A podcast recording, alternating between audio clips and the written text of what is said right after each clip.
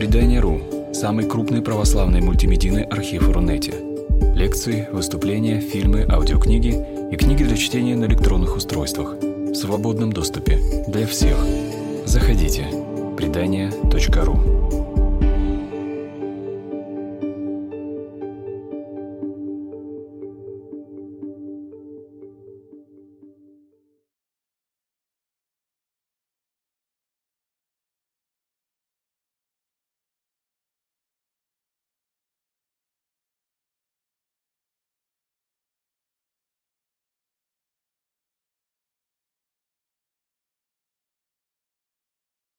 Добрый вечер.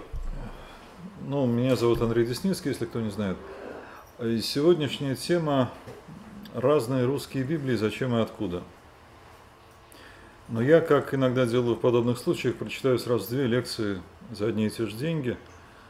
Сначала первую, и кому она покажется достаточной, может на этом нас оставить или отключиться от трансляции, или не смотреть дальше запись. А кому она покажется недостаточной, те могут прослушать вторую. Итак, первая лекция. У нас есть церковно-славянская Библия, у нас есть русский синодальный перевод. Надо читать их, э, те переводы, те издания, которые по благословению Святейшего Патриарха. Все остальные – это еретические мудрования, это нам подкинули враги, ничего нам этого не нужно, и все самое главное в этих изданиях содержится. А если в них чего-то нет, то его нам и не надо. Это была первая лекция. Можно уходить? Да, пожалуйста. Если она вас не удовлетворила, э, то вы остаетесь.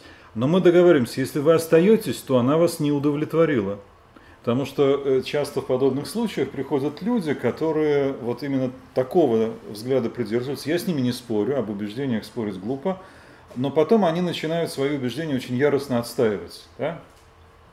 Вот э, поэтому я предложил вам, если ваши убеждения таковы, то это вполне законченная позиция, с ней, в общем, дискутировать бессмысленно. Но если э, это не то, что вы считаете исчерпывающим объяснением, то мы постараемся разобраться дальше.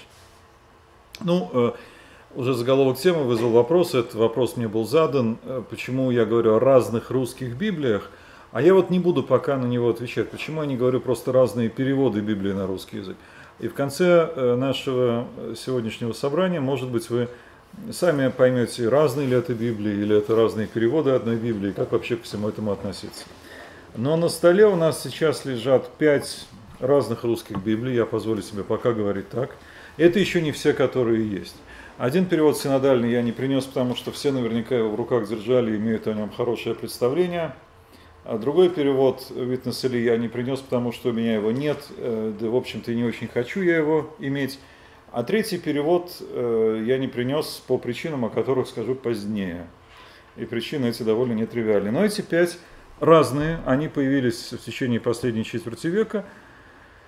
Э, в создании трех из них так или иначе я принимал участие, про остальные знаю меньше. И эм, сначала давайте разберемся с тем, что некоторым людям вообще не нужны новые переводы Библии. Ну, есть старый синодальный, а до этого был старый церковно-славянский. Когда создавался синодальный, тоже было много людей, которым он был не нужен. Они не нужны тем, кто вообще не читает Библию. Очень у многих людей она стоит на полке, и, а у некоторых не стоит. Но они ее не читают, так какая им разница?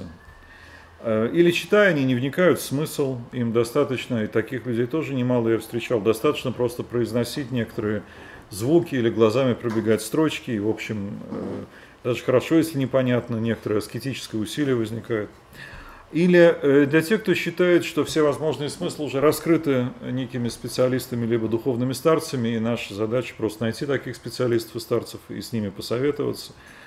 Или кто просто привык к старым, ну вот привык человек э, к старой, например, обуви, ему новый отрет или жмет, ну и что с этим поделать? Ну вот он так воспринимает мир.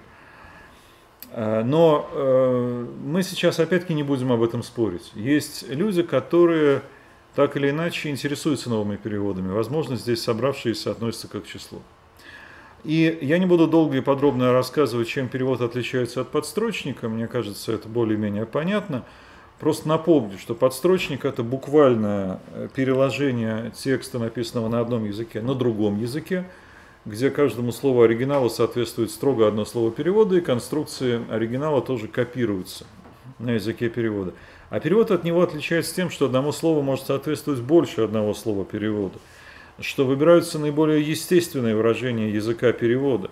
Синтаксис тоже меняется, строение фразы. А метафоры и образы иногда изменяются, иногда и структура текста в целом. Поэзия может переводиться прозой. Синодальный перевод тому пример. Э, поэтические отрывки э, из Ветхого, да и из Нового тоже Заветов э, переводятся в нем прозой. А раз такие трансформации или перемены происходят, то это может быть сделано по-разному. Подстрочник всегда один и тот же, но могут быть минимальные различия, если два человека делают подстрочник одного текста. Но если два человека делают перевод одного текста, эти переводы неизбежно будут различаться. Почему же нам не хватает одного перевода? Не только русская эта проблема, на английский язык переведена Библия полностью, полностью Библия, не отдельные части, более 200 раз. На русский язык, вот как вы видите, э, тут у меня на столе лежит 5, и я сказал еще из 3, то есть всего 8 раз на сегодняшний день она переведена. Почему же нельзя сделать какой-то один перевод, на нем успокоиться? Ну, во-первых, у нас нет единого для всех оригинала. Как ни странно это может показаться, и об этом э, мне доводилось говорить в рамках других лекций, но э, Библия дошла в некотором количестве рукописей, которые не вполне идентичны. Это касается абсолютно всех библейских книг. Оригинал не всегда понятен до конца. Прошло два тысячелетия для Нового Завета, для Ветхого еще больше, и мы просто не можем поймать древнего грека или еврея и спросить их, что значит это выражение на их языке, или что имеется в виду в том или ином обороте речи.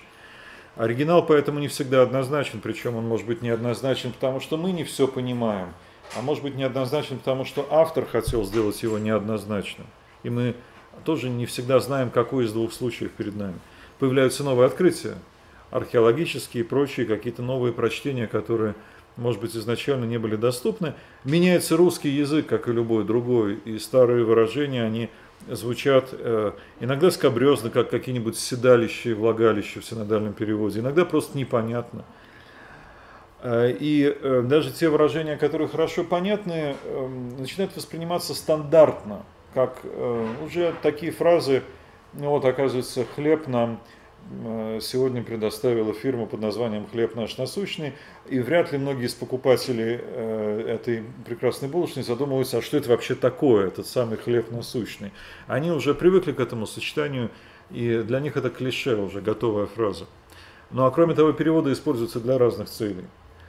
Э, простейшее различие – это перевод богослужебный, перевод для домашнего чтения, или перевод для университетской аудитории, перевод для миссионерской практики, когда людям хотят рассказать что-то о Боге и, очевидно, вынуждены пользоваться более простыми и понятными э, текстами, чем те, которые читаются в университетской аудитории, да и вообще все люди разные.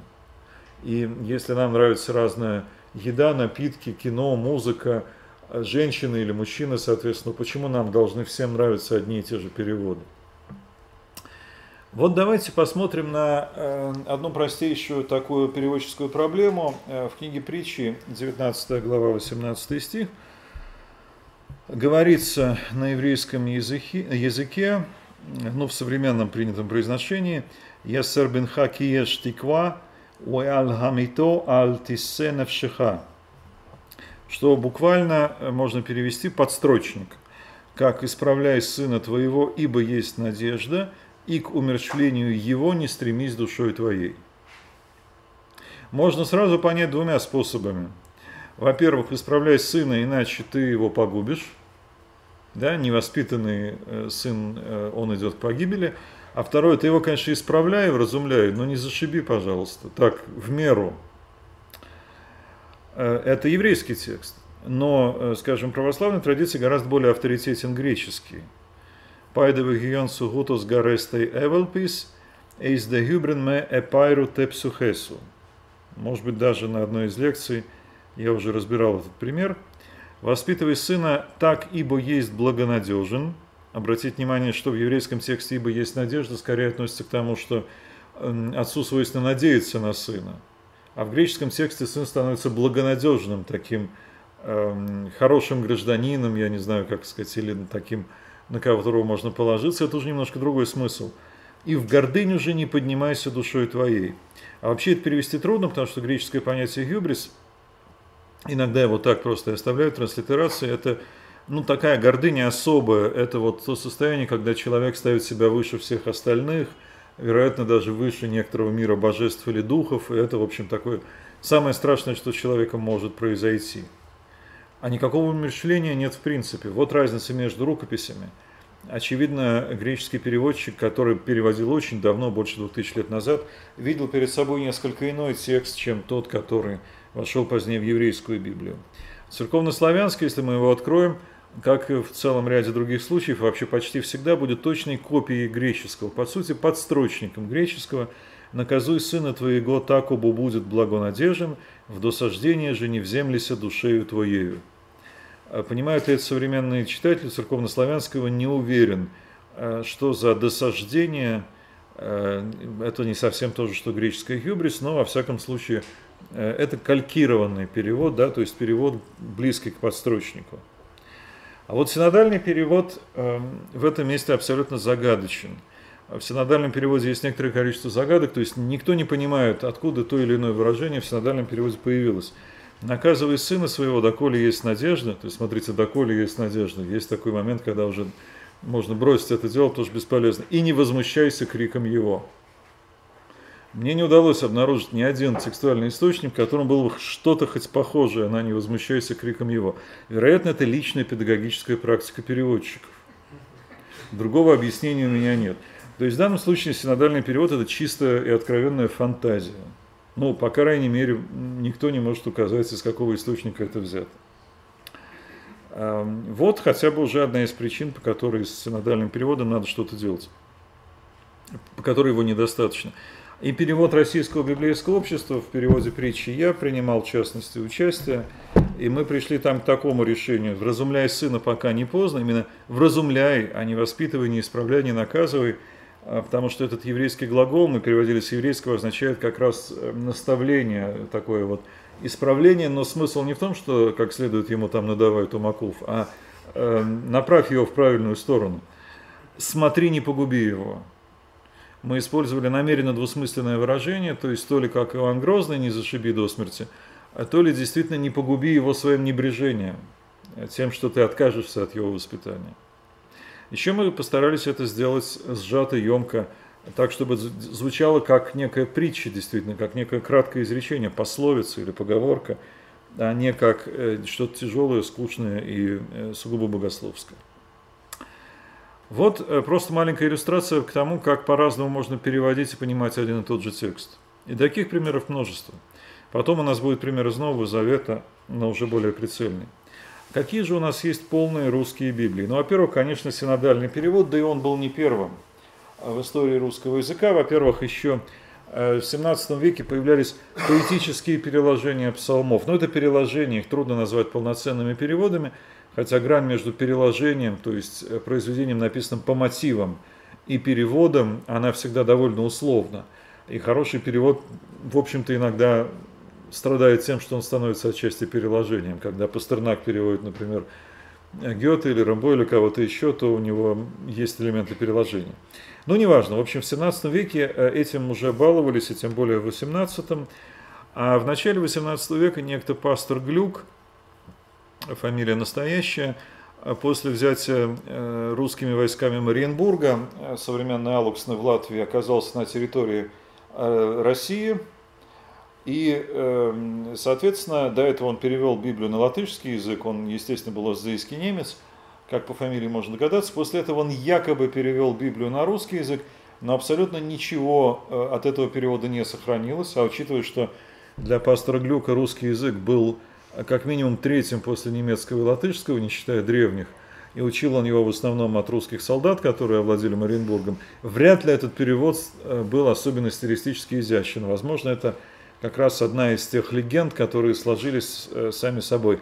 Зато пастор Глюк подарил э, Российской империи совсем другое произведение, именно Марту Скавронскую, будущую императрицу Екатерину I, которая воспитывалась в его доме. Вот это он совершенно точно сделал. Ну, а синодальный перевод э, делался, конечно, в XIX веке, то есть спустя столетия после пастора Глюка возникла такая идея.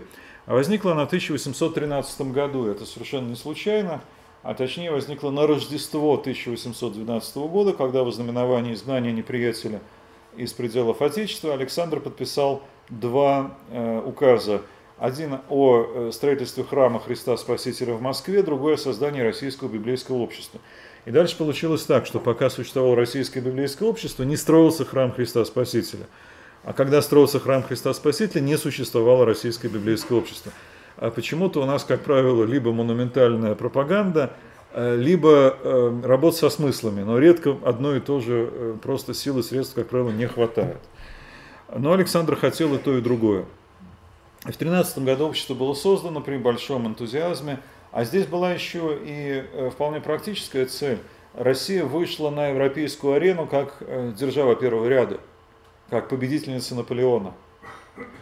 И вдруг выяснилось, что у всех э, держав первого ряда, и даже второго и третьего, есть свои переводы Библии. Даже у придунайских княжеств есть перевод Библии на молдавский или румынский язык. А в России нет. Как же может быть великая христианская держава без своей Библии? И вот начата работа над переводом довольно быстро, по подписке собраны деньги, средства довольно большие – в 19 году опубликовано 4 Евангелия, это быстро, за 3 года Евангелия. В 21, то есть всего за 5 лет издан полный Новый Завет. В 22 издана Псалтирь, а в 25 году издана Осьмокнижие, то есть первые 8 книг Пятикнижия плюс следующие 3 исторические, и тут же сожжены на кирпичном заводе под Санкт-Петербургом. Тоже очень российская история про то, как сначала что-то делается с невероятным энтузиазмом, довольно быстро и, кстати, довольно качественно – а потом э, выходит команда «Стоп», и э, все сделанное уничтожается и немедленно запрещается. Ну, э, тут, конечно, э, понятно, что э, даже еще до смерти Александра I э, меняется несколько настроения. Э, до этого министр народного просвещения, сначала князь Голицын, потом адмирал Шишков, это две совершенно разные личности. Умирает митрополит Михаил Десницкий, санкт-петербургский митрополит, который э, очень позитивно относился к этому Эм, перевода его преемник совершенно не так относится. Но вообще меняется атмосфера, да, то есть еще до воцарения Николая I дается команда «стоп», а после его воцарения, естественно, все отменяется и запрещается на долгие-долгие годы. И работа, тем не менее, продолжается даже после закрытия РБО, но э, делается она уже э, так или иначе э, путем частных усилий. Тоже очень российская история. Да? Сначала что-то возникает, расцветают 100 цветов, потом все выкашивают, но некоторые цветочки растут в таком частном порядке, никого не спрашивая и периодически получая по шее за то, что они вообще растут. Э, Ветхий Завет переводит в основном э, протеерей Герасим Павский. Почему ветхий? Потому что новый-то уже переведен и даже издан. А пусть он под запретом цензурным, но он существует. А протеерей Герасим Павский мне буквально в понедельник посчастливилось подержать в руках – Э, то, над чем он работал, э, находится эта книга в исторической библиотеке в Москве, э, литографии. Он читал лекции в Петербургской духовной академии по пророкам и прочим поэтическим книгам Ветхого Завета, и как бы для учебных целей делал переводы своим студентам на русский язык, но студентам они очень понравились, студенты давали их читать своим друзьям, родным и знакомым. В результате литографически, э, то есть ну, сегодня бы на ксероксе, а тогда литография, это все эм, э, тиражировалось небольшими тиражами, сам издат э, и распространялось. Но потом, естественно, его за это строго отругали, взяли с него обещание, что он больше этого делать не будет. Еще интересно, что помимо того, что он переводил, он комментировал. Более того, он вполне всерьез увлекался современной для своего времени библиистикой и говорил, в частности, о хронологическом порядке. Да, он переводил поэтические книги Библии или пророческие книги в поэтическом, а не в том порядке, в котором они присутствуют в библейском каноне, и снабжал их комментариями довольно интересными.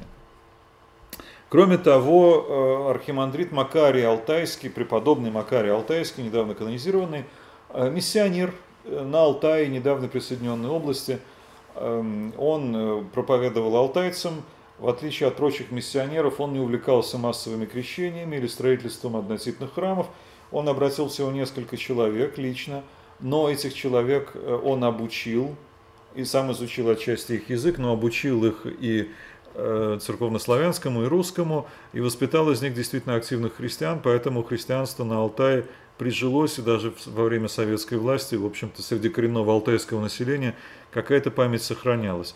И работая с эм, алтайцами, он, тем не менее, делал переводы Ветхого Завета на русский язык, посылал даже пламенные депеши в э, Священный Синод и императору Николаю, говоря ему о том, что вот видите, Ваше Величество, восстание декабристов и наводнение в Петербурге, это все несомненные следы свидетельства Божьего гнева на нас за то, что мы э, оставили в небрежении такое важное дело, как перевод Священного Писания на всем понятный язык. Вот, но эм, его за это наказывали, Э, подвергали всяческим прещениям, вызывали его к его епархиальному архиерею, заставляли служить литургию 40 дней подряд, такое было наказание. Он, тем не менее, продолжал, и потом вот эти переводы легли в основу ветхозаветной части будущего синодального перевода.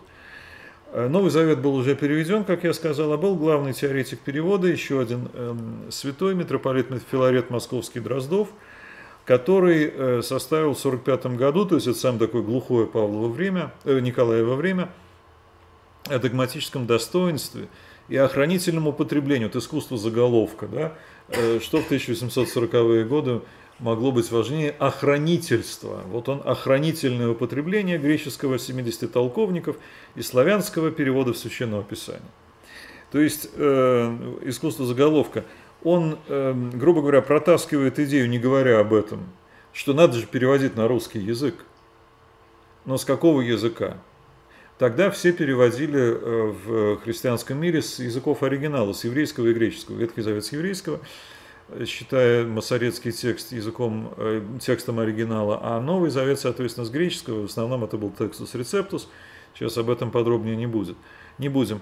И вот он говорит о том, что да, конечно, надо переводить с еврейского, но надо при этом заглядывать в греческий и славянский. И э, таким образом он заложил ту основу, Э, текстуальную э, синодального перевода, которая в последующем была осуществлена. Э, Ветхий Завет переведен с еврейского, но в нем вставки и очень существенные коррективы из славянского и греческого. Ну и в 1956 году уже при Александре II возобновляется дискуссия, очень быстро принимается решение, тоже очень русская история. Да, конечно, надо доделать начатое. В 1958 это быстро по синодальным меркам принимается решение – Э, и ревизия старых переводов, редактирование их в 60-м 4 Евангелия, Новый Завет через два года, а э, к 76 году, году подготовили полную Библию. Вот э, в 76 году появилась первая полная русская Библия. Но она очень недолго оставалась единственной. А прежде чем перейдем к последующим, я процитирую Лескова из замечательной совершенно его повести «Однодум» про квартального надзирателя, то есть младшего полицейского чина, э, который вел себя странно. А почему? Он Библию прочитал на русском языке. На Руси все православные знают, что кто Библию прочитал и до Христа дочитался, с того резонных поступков строго спрашивать нельзя. Но зато это такие люди, что юродивые, они чудесят, а никому не вредны, и их не боятся. Представь себе для полицейского э, совсем ненужная характеристика, да? Э, и э, я просто прошу задуматься о том, что между э, полной русской Библией и полной русской революцией прошло менее полувека.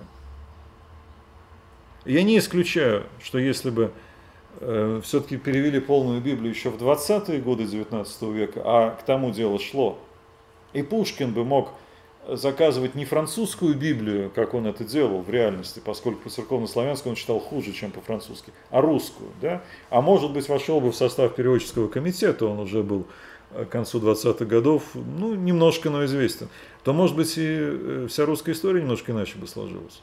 Может быть, таких полицейских чинов было бы гораздо больше, и часть революционеров стала бы несколько иначе относиться к жизни. Но это чисто теоретическое предположение. В общем, э, Библию русский человек мог читать на своем родном языке с 76 по ну, начало 20-х годов, да, беспрепятственно. И интересно, что э, синодальный перевод э, тоже очень недолго существовал в единственном варианте. Вот это издание 76 года, а уже в 82 появляется издание протестантского канона – я не буду об этом сейчас подробнее, но протестантский канон Ветхого Завета короче. В нем нет некоторых книг, которые есть в православном. Плюс э, некоторые книги, которые есть и там, и там, они в протестантском каноне тоже короче по составу. Книга Исфирь практически на треть. Вот протестанты сократили, и до сих пор есть э, протестантские издания э, синодального перевода и православные. В 26-м появляется первое издание в новой орфографии, без яти и еров. А в 56-м э, первая правка в издании Московской Патриархии, очень робкая и маленькая. Э, увидев ши заменяется на увидев, лицем на лицом и так далее. То есть э, это всего лишь очень-очень поверхностная, такая даже нельзя сказать орфографическая, но чуть-чуть отказывается от архаизмов. Такая вот правка была. Вот, но синодальный перевод очень недолго был единственным. И э, уже параллельно с синодальным выходит переводы Танаха, Танах это еврейская Библия, для употребления евреем. А переводчики Левинсон, Хвольсон, Мандельштам, Штейнберг, это все разные переводы, они довольно похожи, они похожи и на синодальные, они примерно в той же стилистике, но, э, тем не менее, вот параллельно возникают такие узкоконфессиональные еврейские переводы. Синодальный тоже был изначально узкоконфессиональным, но, как видим, протестанты очень скоро его себе тоже усвоили. Дальше. Э, Еще тогда возникает идея, что надо же переводить с нашего греческого текста Септуагинта. Почему мы только с еврейского переводим? Давайте с греческого переведем. И такие переводы действительно делаются. Прежде всего Порфирий Успенский епископ, но там эти переводы большого распространения не имели. И Юнгеров профессор. Вот э, не так давно э, были переизданы последние его книги, а до этого переиздавались другие уже в новое время, но он полную Библию с греческого не перевел. До сих пор у нас греческого Ветхого Завета нет на русском языке. Да?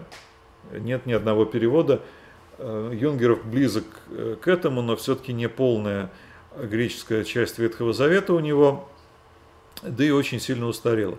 Появляются э, совсем оригинальные тексты, например, Евангелие Толстого, невозможно без кавычек это говорить, потому что Толстой пересказал Евангелие, заодно выкинув оттуда все чудеса, в частности, воскресение Христова. И э, Толсто... Э, Христос у Толстого – это такой моралист, который всех учит жить и э, идет народ и разговаривает с мужиками и бабами на их природном языке. Очень похож на самого Льва Николаевича. Но, тем не менее, он считал это переводом. Я бы это переводом ни в коем случае не назвал. Это, скажем так, радикальная редакция, немножко похожа на Евангелие от Митьков, хотя не так далеко заходит. Одновременно Константин Петрович Победоносцев, наш замечательный оберпрокурор, считает, что синодальный перевод, наоборот, слишком э, так вот он осовременивает э, библейский текст. Что это там они на лодках плавают, должны на ладьях или на челнах? Что это там больной взял свою постель и пошел? Должен недужный взять свой одр, и никак иначе. И Победоносцев выпускает свой вариант перевода, в котором действительно недужные на одрах и на челнах э, шествуют, рассекают, возлежат и так далее. Вот. Но, э, видите, работа началась сразу в разных направлениях. То есть синодальный перевод очень недолго оставался единственным, ровно потому, что он не устраивал и не устраивал разных людей по разным причинам. Он не был универсальным никогда. Ну и возникают отдельные переводы отдельных книг, просто авторские переводы. Это было всегда, это продолжается по сю пору. Я принимаю в этом участие. Э, конечно, без прицела, наверное, на полноценную новую Библию, но, наверное, если бы не революция, то где-нибудь к году 30-му мы бы получили еще парочку-троечку разных русских Библий. Потому что процесс шел. Более того, на соборе 17-18 эм, годов э, был поставлен, ну, подготовлен вопрос о ревизии синодального перевода, поскольку синодальный довольно сильно устарел. Как видите, новозаветная часть восходит еще к 10-м, э, ранним 20-м годам. Да? 19 века, то есть до пушкинская еще проза. И, э, конечно, она э, стилистически тяжела, неудобная, поэтому это чувствовалось очень хорошо. В Серебряный век, они жили в Серебряном веке русской литературы. И что же вот этот казенный язык э, их устраивал? Конечно, нет. Они обсуждали, собирались обсудить вопрос о необходимости ревизии, но в 18 году началось такое, что половину вопросов по местный собор так и не обсудил, и вообще дальше уже стал вопрос о выживании. Э, но э, в 50-е годы вышел э, Новый Завет под редакцией епископа Кассиана Безобразова. Он делался за рубежом, во Франции и в Англии. И, по сути дела, это была такая ревизия синодального, во многом в том духе, который предлагался людьми, готовящими вопрос для Поместного собора 17-18 годов, но уже с критического текста, с текста Нестли Алланда того времени. Подробнее об этом сейчас не буду. Кто знает, тот знает кто нет, э, это не очень принципиально. А почему синодального перевода не хватало? Да по разным причинам. Есть ошибки, как только что мы видели. Не возмущайся криком. Есть непоследовательность. В одной и той же книге город Екрон вдруг становится Аккароном. Посредине этой книги, судьи, по-моему. А, по абсолютно неясным причинам. То ли редактор проглядел, то ли два переводчика было. Чтобы это понятно, надо найти бумаги этих самых э, комиссий, которые выпускались на дальний перевод, и все это там раскопать. А стиль очень тяжеловесен и неестествен, но я видел сон, который устрашил меня, и размышления на ложе моем, и видение головы моей смутили меня видения головы моей. То есть это видения, которые мне были, я видел эти видения. А, и надо сказать, что э, до э, конца советской власти, конечно, полноценный проект по переводу полной Библии был невозможен в России или СССР. Вот Новый Завет перевели во Франции и Англии, да и то мало кто его знал, э, но кассиановский перевод многие любили. А как только это все рухнуло, то очень-очень быстро стали появляться новые тексты и переводы. Вот первым э, вышел так называемый современный перевод. Э, его издал Всемирный переводческий центр, о котором абсолютно никто ничего не знает. У меня уже э, исправленное издание 2002 года, я могу пустить по рядам, если это интересно, только потом, пожалуйста, верните. Он издал перевод, в котором было такое предисловие. Я даже не буду это полностью зачитывать. ну, грубо говоря, нужно переводить так, чтобы всем было понятно, и поэтому мы отказываемся от архаизмов. Эм, кто это на самом деле переводил, каким образом это делалось, остается, в общем-то, покрытым раком. В 2002 году вышло второе издание, где были исправлены многие э, опечатки и э, явные несуразности, но далеко не все. По стилю, ну вот, оцените из псалма – Друзья меня оставили, ты меня страшилищем для всех них сделал. Я в доме заточен, не выйти мне, от слез болят глаза, Господь к тебе взываю, и мои руки подняты к тебе. Э, мне не нравится, не знаю, как вам. По-моему, несколько слезливо и вычурно. И э, вот какой-то библейский стиль убит напрочь. То есть это не стало современным языком, э, простым и легким, но библейским языком это точно быть перестало. А вообще, судя по всему, делалось очень сильно наспех, и э, перевод явно сделался с каких-то английских посредников, да, то есть брали какие-то разговорные английские э, тексты и э, с них делали довольно точную кальку на русском. Ну, например, «Мои руки подняты к тебе», но по-русски так не говорят. «Мои руки подняты» – это что, Хендехох? Э, «Я простираю руки к тебе», да? Протягиваю к тебе руки воздеваю руки, ну можно по-разному это сказать, но никогда ни один человек по-русски не скажет, мои руки подняты к себе. Э, это явно английский my hands, да, где нужно сказать, э, я сунул мою руку в мой карман, иначе это грамматически неправильно. По-русски это звучит смешно и нелепо. Вот, э, одновременно какие-то вычурности, страшилища, заточен, от слез болят глаза. Да по-русски все глаза выплакал, а не болят глаза от слез. Вот, в общем, этот период мне совсем-совсем не нравится. И больше о нем говорить не буду. Э, но э, второй период по времени, я хронологически говорю, который появился, это Священное Писание, смысловой период Таврата, книги пророков, Забура и Инджила. Э, поди догадайся, что это перевод Библии, между прочим. И такое зеленое издание с золотыми узорами. Вот тоже можете его посмотреть. У него есть своя предыстория. В 91 году, это тоже ранний период, да, когда вот, ну, ранние 90-е, для кого какие, проклятые, благословенные, там, еще какие, э, ну, было возможно все, и все возникало невероятно быстро, и половина из этого тут же исчезала, не оставив следа. Был опубликован еще один такой радикально понятный и крайне небрежно сделанный перевод слова жизни. Он уже давно исчез, это был перевод Нового Завета – но э, он имел продолжение. Вот в 2003 году в издательстве «Стамбул», э, такая тоже несколько маскировка, вышло священное писание, вот то самое, которое вы держите в руках, хотя, кажется, у вас более позднее в руках э, издание. Э, а что это такое? Издание девятого года, по-моему, я вам даю. А это перевод для мусульман, которые говорят на русском языке. Их не так мало которые читают, по крайней мере, на русском языке. Их не так мало, потому что э, в Средней Азии, ну, э, они избегают слова Средняя Азия, потому что считают в этом какое-то уничижительное что-то есть Центральная Азия. в Средней Азии довольно много людей, которые свои родные языки, ну скажем так, не очень хорошо знают. Если они что-то читают, то читают по-русски.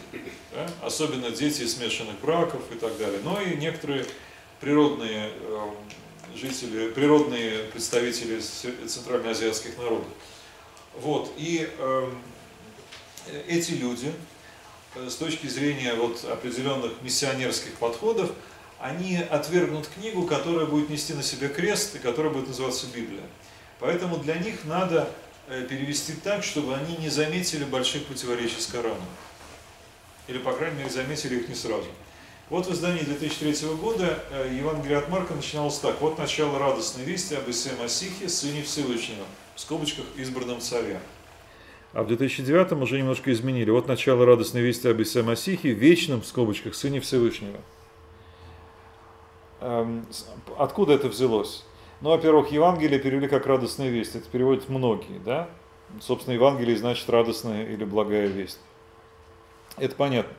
Во-вторых, Иисус Христос переведено как Иса Масих, это кораническое имя, да, Иса это э, традиционное мусульманское э, имя пророка Исы, как они называют того, кого мы называем Иисусом. А Масих это просто арабское э, слово, то, что по-еврейски Машиах, по-гречески Христос и, соответственно, Мессия или Христос по-русски. То есть, в принципе, да, так на многие языки это и переводится. Иса Масих, кораническое эм, название Иисуса Христа. А вот дальше э, начинается проблемное э, место Сын Всевышнего. Сын Божий вообще-то у нас э, в Евангелии, Гиостутеу. Но для мусульман это категорически неприемлемо, потому что они говорят, это у вас Всевышний взял жену, родил с ней сына, да, и у вас чистой воды язычество. Дальше христиане начинают объяснять, нет, вы все неверно поняли, одна сущность три ипостаси, но этого уже никто не слышит, и они говорят, нет, нет, язычество, и все, мы это не читаем. Поэтому э, появляется в современной э, переводческой практике такая идея, она мне абсолютно не близка, что «сын Божий» надо переводить как-то иначе. И вот здесь, в центральноазиатском переводе, дали, э, скажем так, коррекцию некоторую. Они перевели «сын Всевышнего», но добавили в первом случае «избранный царь» как альтернативный перевод, да, такое толкование. То есть не то, что он родился как физически рождаются в э, языческих мифах, от браков э, богов и смертных женщин рождаются какие-то герои. А в другом случае, они сказали, вечный Сын Всевышнего тоже, чтобы уйти вот от этого э, представления да, о, о свадьбе между Всевышним и Марией, Мирьям в этом переводе. Вот, и точно так же вы не найдете в этом переводе Авраама, Исаака Иакова, вы найдете Ибрагима, да, Якуба, и многих других персонажей, потому что это канонические их имена. Это, конечно, э, довольно специфический подход, грубо говоря, он заключается в том, что не надо сразу накладывать на э, этих мусульман нашу христианскую идентичность. В конце концов, первые христиане тоже не носили крестиков нательных, да, не крестились, не рисовали икон, как-то иначе у них все это протекало. Они по форме, в общем-то, вели себя, наверное, примерно как иудеи того времени. Вот так и современные мусульмане, они могут принять Иисуса Христа, называя его Иса Месих, как своего Спасителя, и они э, спасены, но если мы им сразу скажем, все, ваш ислам это лжерелигия, плюньте на него, а примите нашу веру, то они откажутся, и мы не сможем до них донести весть о спасении. Я сейчас не обсуждаю, хорошая или плохая это миссионерская тактика, она совершенно точно непривычна для нас – но другой подход, например, характерен для православных. Дорогие мусульмане, мы с вами не то, что этот кошмарный, растленный, ужасный Запад, который нас всегда ненавидел, вот мы с вами дружим, а с ними мы враждуем. Да? То есть э, ассоциация с кем-то через общего врага. Э, при этом полный, абсолютно полный, стопроцентный отказ от любой проповеди мусульманам. Да, это, вот, это реальная практика современной русской православной церкви. Я опять-таки не обсуждаю, хорошо это или плохо, да, но среди мусульман никакой проповеди нет. Проповедь может быть среди язычников Крайнего Севера, да, среди своей паствы, ну, в кавычках своей, то есть э, русские, там, чуваши православные, которые вроде как православные уже и так, но о вере знают мало. Вот миссия среди них это, пожалуйста, а в Средней Азии или Центральной Азии э, православные миссии среди местных практически не существует. Просто это принципиальная позиция. Вот. Ну и есть протестантская позиция, которая заключается в том, что да, мы проповедуем Иисуса Христа и мусульманам, и буддистам, и иудеям, и кому угодно, и при этом, как правило, как раз вот таких вещей избегают. Я могу сказать, что среди переводчиков протестантов даже существует вот некоторое такое исповедание веры, что мы не поддерживаем, скажем, переводов, в которых Сын Божий переведено иначе, как словом «сын» и словом «бог» там в родительном падеже или, скажем, прилагательным от него образованным. Вот, но это отдельная тема. Во всяком случае, такой перевод на русский язык есть. Он, кстати, пользовался популярностью далеко не только среди мусульман, потому что он появился в третьем году. А, и это перевод на достаточно простой и понятный язык. А, следующий перевод Нового мира. Я вам его не покажу, и вы скоро узнаете почему. А, это перевод, сделанный свидетелями Иеговы. Есть такая околохристианская э, группировка, просторечие яговисты, но они обижаются обычно на такое обозначение. В 50 году вышел английский перевод, э, как раз этот самый конфессиональный свидетель Иеговы, а дальше он локализовывался, то есть создавались его местные версии на разных языках народов мира. В 2001 году вышел Новый Завет на русском, причем он не назывался Новый Завет или Библия, он назывался Христианские греческие писания. А в седьмом полная Библия. А в 2016 году по представлению транспортной прокуратуры города Выборга, я не шучу, транспортный, э, начался судебный процесс по признанию перевода «Нового мира» экстремистской литературой. Поэтому, если бы я вам его показал, возможно, я не знаю, был приговор или нет, возможно, я оказался бы распространителем экстремистской литературы. Эм, вот. Э, но дело очень серьезное, э, потому что и логика какая? Я чуть-чуть знаком с историей об этом суде, не знаю, чем он закончился и закончился ли, но весной он шел. Э, логика какая? У нас, как вы знаете, по недавнему закону э, вся священная литература по одной книжке от четырех главных конфессий выведена из эм, закона об экстремизме, да, из-под закона. То есть Библия, Коран, Танах, непонятно чем отличается от Библии, Ганжу, собрание буддийских священных текстов тибетского канона, эм, они не подлежат проверке на экстремизм. Ну, понятно, то, что книга Иисуса Новина просто сразу вся, да, и не она одна. Эм, и э, позиция обвинения в данном случае, что позиция прокуратуры, что только русский синодальный перевод является Библией, а перевод «Новый мир» Библией не является, и поэтому он вполне может быть экстремистской литературой.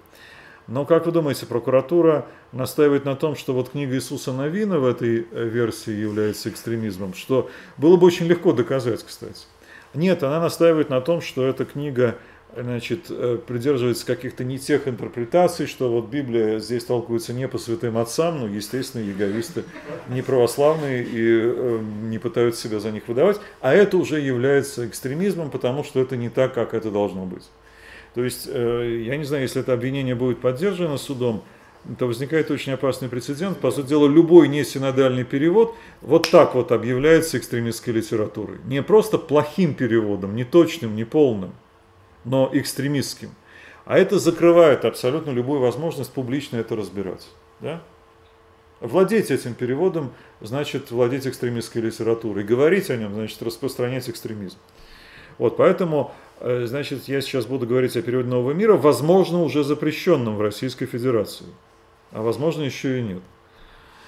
Эм, это перевод, который э, на самом деле, я считаю, ну давайте назовем вещи своими именами, еретическим а потому что в него внесено вероучение э, свидетелей Иеговы, э, которое довольно сильно отличается от вероучения всех основных христианских конфессий, и в перевод это включено вполне откровенно. В начале, начало Евангелия от Иоанна. Вначале было Слово, и Слово было с Богом, и Слово было Богом. Вы скажете, здесь опечатка Богом с маленькой буквы второй раз написано. Никакой опечатки нет. Это сознательно, потому что Э, согласно учению свидетелей Иеговы, э, Бог един, это Отец. А Сын и Святой Дух э, не являются Богом, они не верят в Троицу. И, соответственно, называть Сына или Духа Богом можно лишь в переносном смысле с маленькой буквы. Поэтому здесь слово было с Богом, который Отец, а слово было Богом маленькой буквы, с маленькой буквы, это то, что Сын Иисус Христос, Он Богом был лишь в переносном смысле по усыновлению, по э, какому-то вот э, такому принятию, да, но не по-настоящему. Или послание к Колосинам. Э, посредством Его, то есть Христа, сотворено все остальное на небе и на земле. Ни в греческом оригинале, ни в других переводах вы не найдете слово «остальное», потому что вообще-то послание к Колосинам утверждают, что э, через Христа сотворен мир. А значит, Христос предвечен и сам не сотворен. Добавляя слово «остальное», мы э, получаем утверждение, что Христос тоже сотворен, но сотворен прежде всего остального, а потом уже через него сотворено остальное. Да? Как если сказать, э, что, допустим, я построил дом, и все остальное уже в нем. Ну, сначала я построил дом, а потом все остальное, мебель в нем, там, не знаю, звери повесил. Остальные постройки. Да, остальные постройки, но дом тоже построен. Да? Вот примерно таким же образом э, вероучение свидетелей Иеговы внесено в этот перевод. Но я еще раз хочу сказать, э, с моей точки зрения, это очень принципиальный момент. Этот перевод неверен местами, да, он передергивает э, оригинал. Он утверждает то, что в оригинале не утверждается в угоду своему вероучению. Но это повод для разбора этого перевода, а не для объявления его экстремистским. Иначе любой неточный перевод, чего бы то ни было, мы будем через транспортную прокуратуру запрещать. У вас вопрос по этому? Прощения. Но ну, этот перевод э, называется Библией или там какое-то другое А, греческий, сейчас Священное Писание, греческий и еврейский, как-то так это называется. Слово Библия там нет в переводе, перевод Нового мира. Перевод греческих и еврейских священных писаний, да. Но, э, тем не менее, в просторечии мы его вполне можем назвать Библией, поскольку это тот корпус текстов, который Библией мы называем. Да? Следующим по времени появился период Международного библейского общества. Не путайте его ни с российским, ни с объединенными библейскими обществами. Это разные организации. Он возник очень тихо. Э, и, в общем никто до сих пор не знает, э, кто его перевел. Слово «жизни» я его уже упоминал в связи с зеленым мусульманским. Пожалуйста, берите. Из него, из этого слова «жизни» выросло аж два э, полных перевода. Первый мусульманский по времени, центральноазиатский – и второй Международного библейского общества. Его тоже отредактировали, и в седьмом году вышла полная Библия в этом переводе.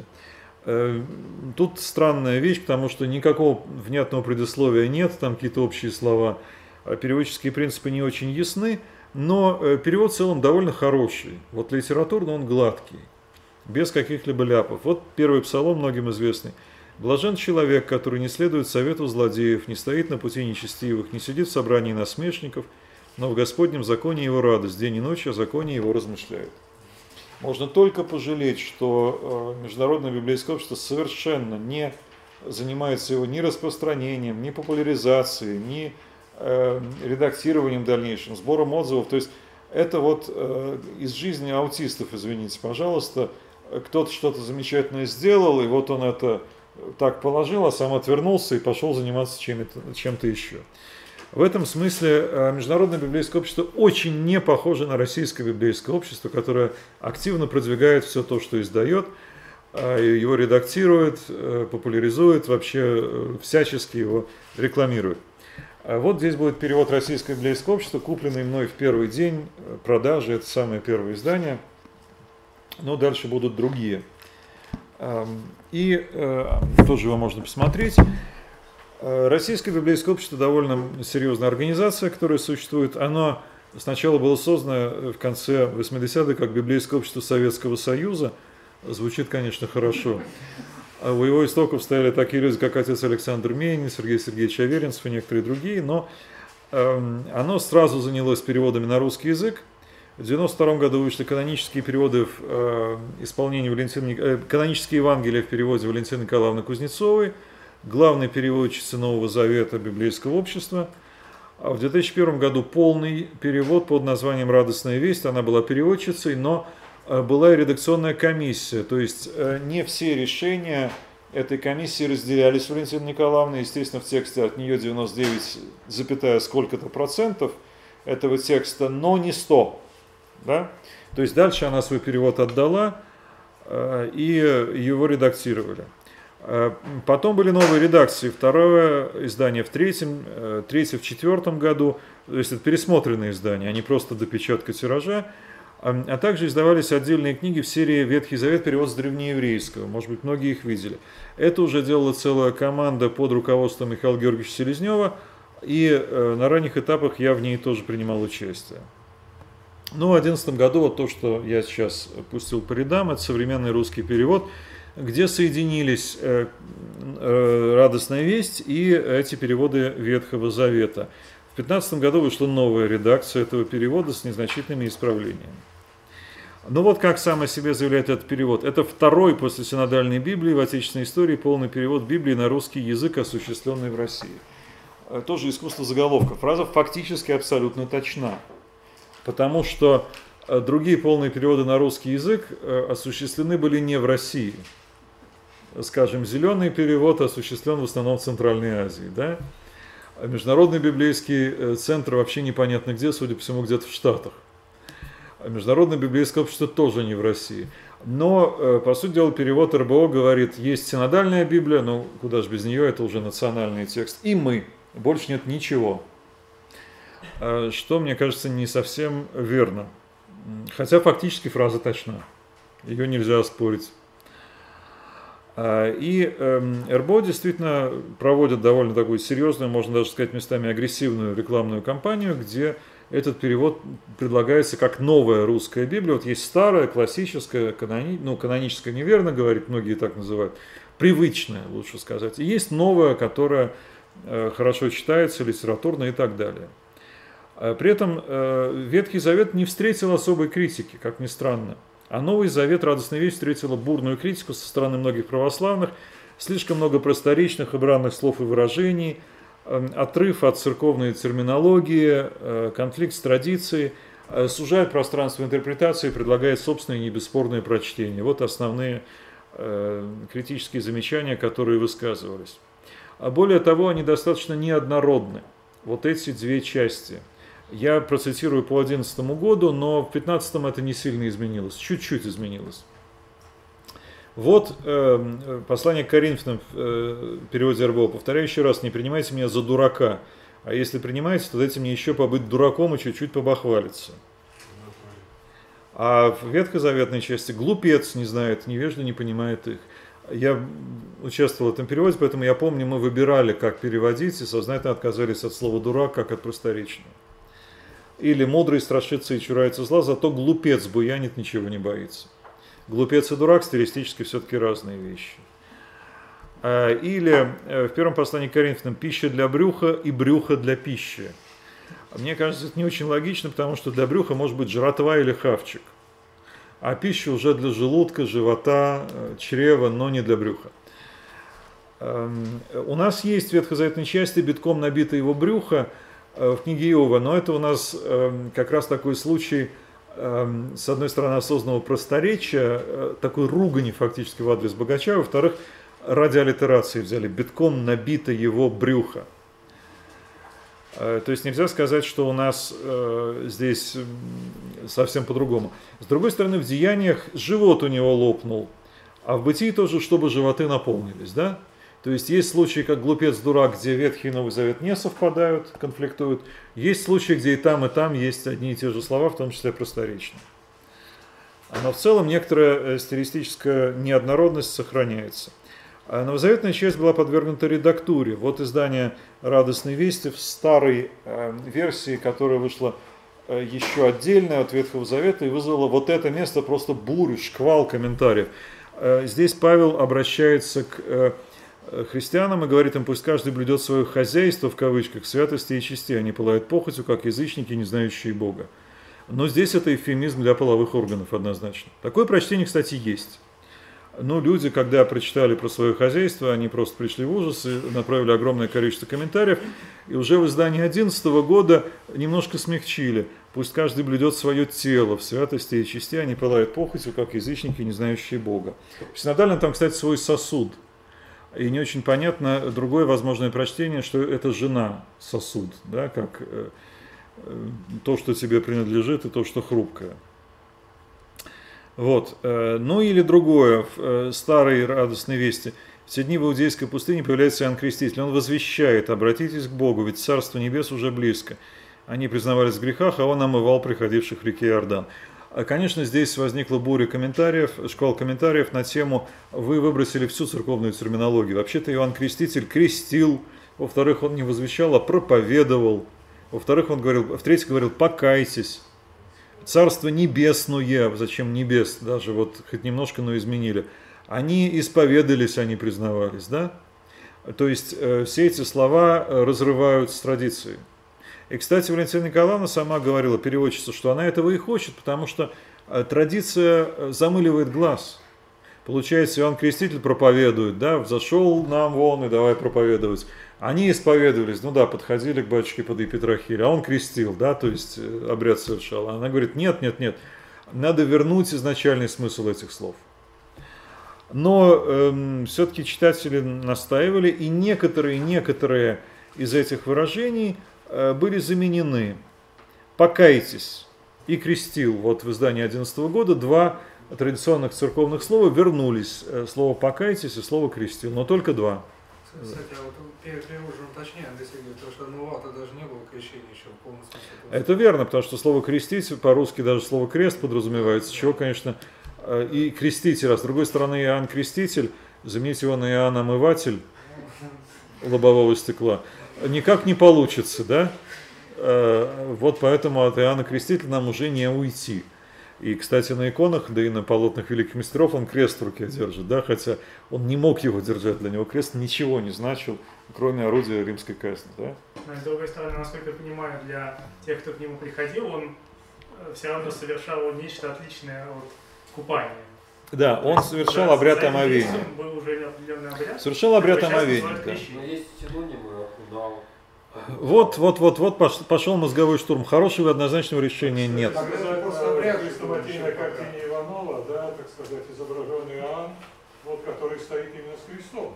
Ну там он так намекнул, там нет креста, там просто ну, палочка. Ну потому что он у нас уже креститель. Кстати, когда стали переводить, опять-таки в ранние 90-е, спешно всякие фильмы и книги на христианскую э, тематику, тот Джон the Baptist переводили как Баптист Джон, да? Э, ну вот э, из той же серии мы берем другие значения тех же слов, и, и Иоанн Креститель на самом деле такой же, Иоанн и такой же креститель, как Баптист Джон, да?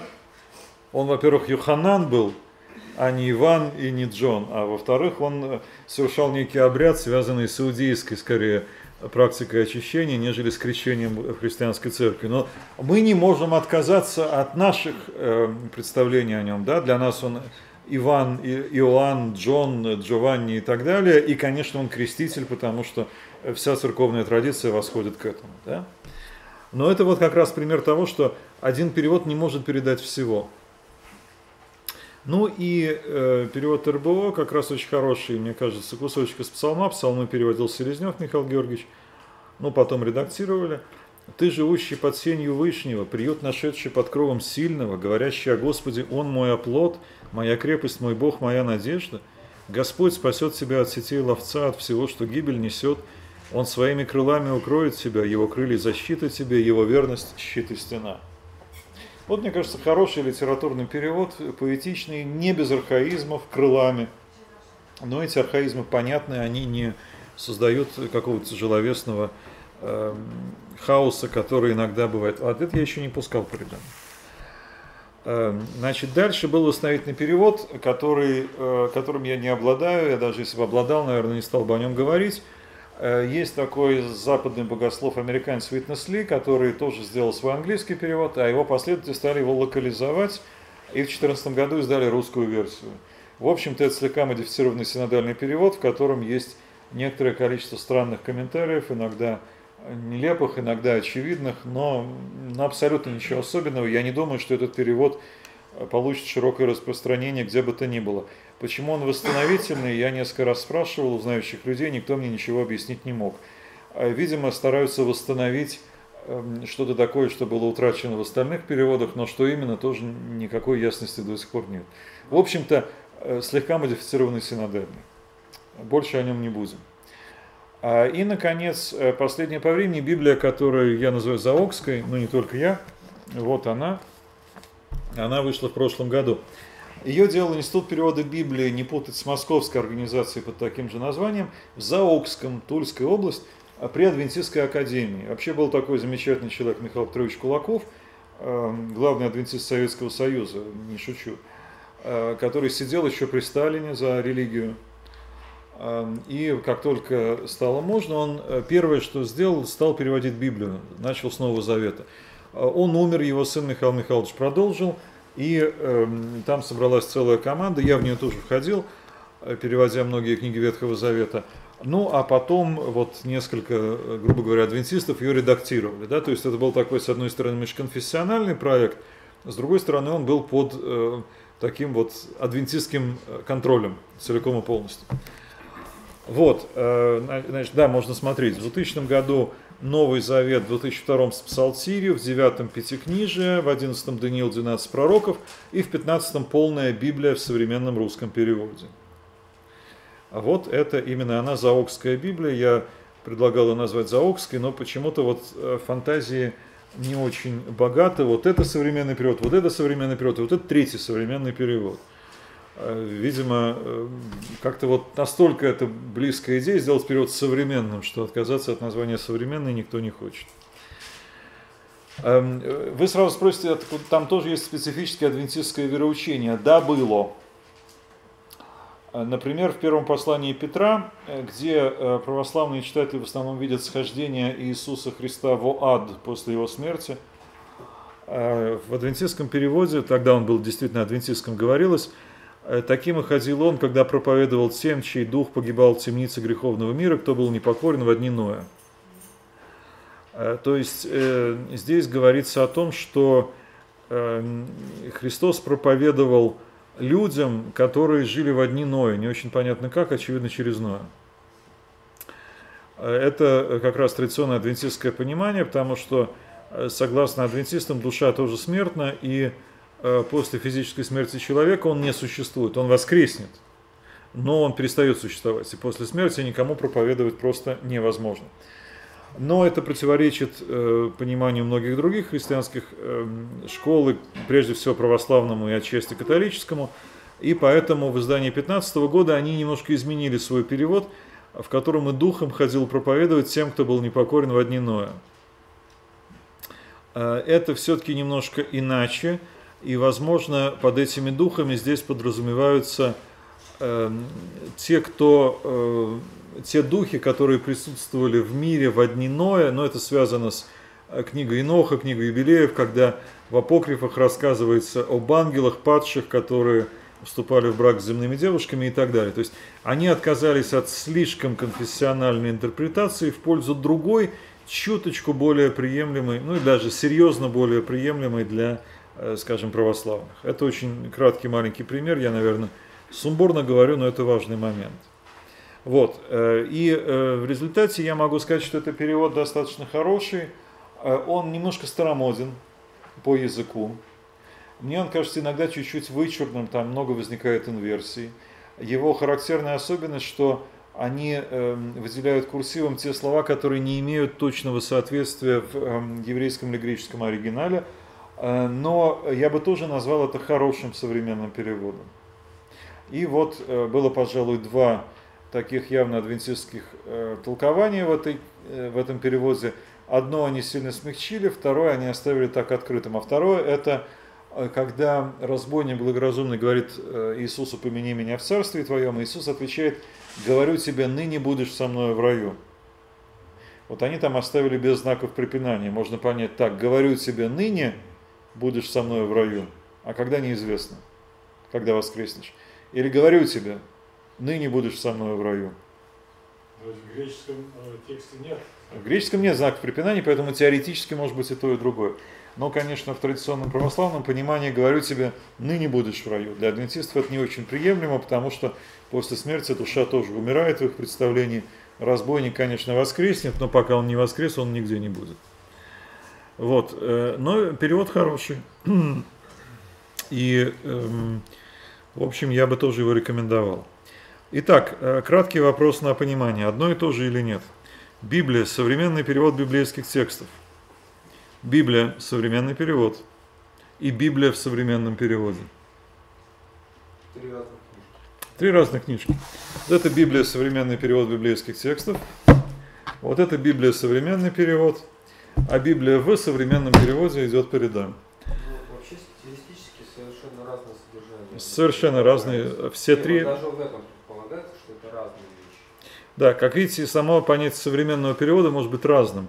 Это, э, знаете, э, буквальные э, переводы очень похожи, а переводы не буквальные, они достаточно серьезно различаются. Итак, у нас есть на русском языке синодальный перевод близок к дословному, литературные переводы МБО, РБО и Заокская Библия, то есть они стремятся к языку понятному, но достаточно литературному. Есть перевод для особой аудитории центральноазиатский. Есть узкоконфессиональный нового мира, хотите считать его неверным, еретическим или экстремистским, это уже ваши оценки, но то, что он узкоконфессиональный, здесь никаких сомнений нет.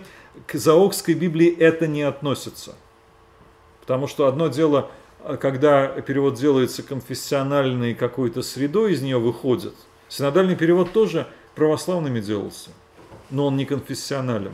Да? По крайней мере, не узкоконфессионален, протестанты его используют.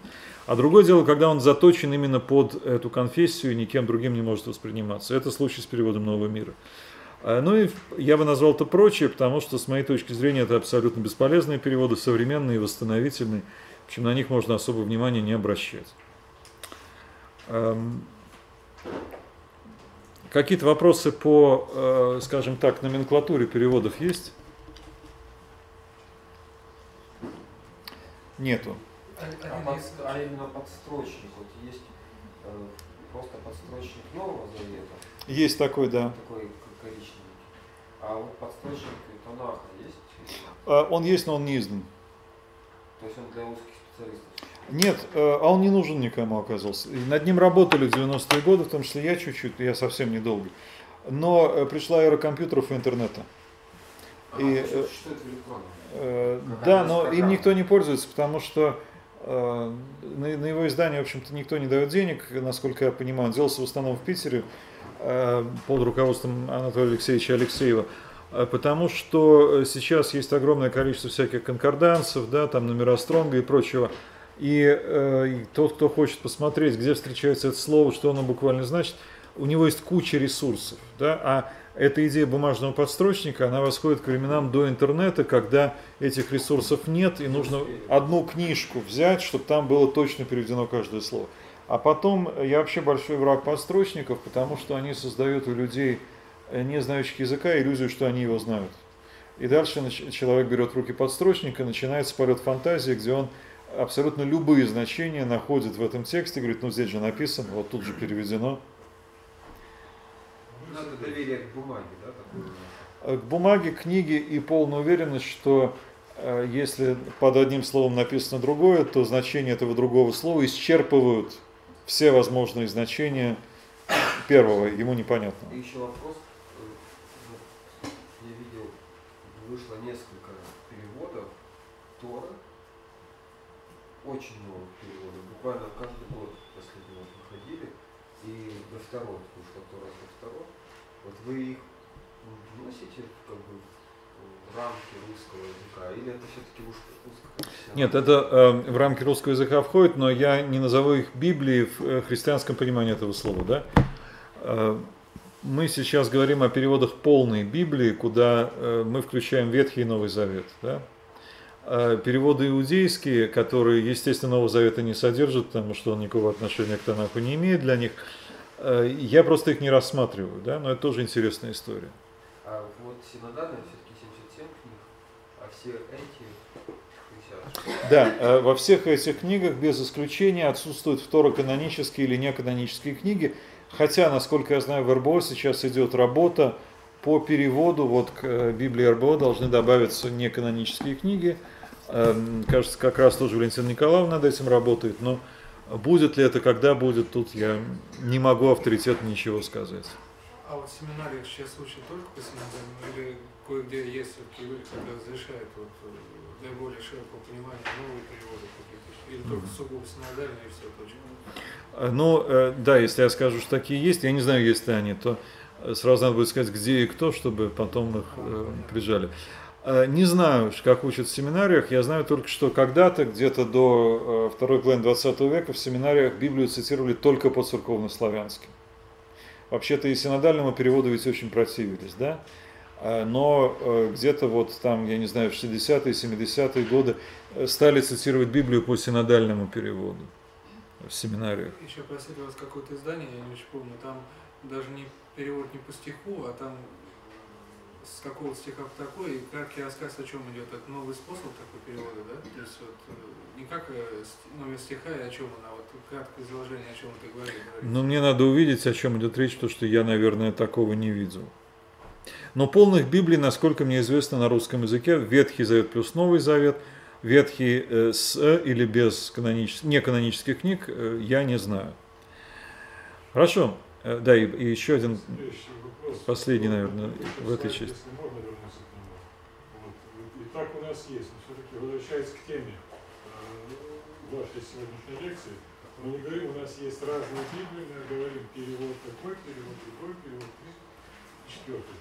И вот э, с моей -то точки зрения, я что, когда вы говорили о Евангелии Толстого, вот здесь в кавычки абсолютно, так сказать, э, закономерный, ну, имхо, как пишут, да? Да, я тоже вполне согласен. Ну, то есть все-таки вот я возвращаюсь к этому названию вашей лекции, включает в себя элемент провокации, когда вы говорите специально разные русские Библии. Конечно. Включая. Конечно, он включает в себя элемент провокации. Но смотрите, Библия, Библия, Библия, Библия, все они русские, и они Ну, немножко разные. Русский.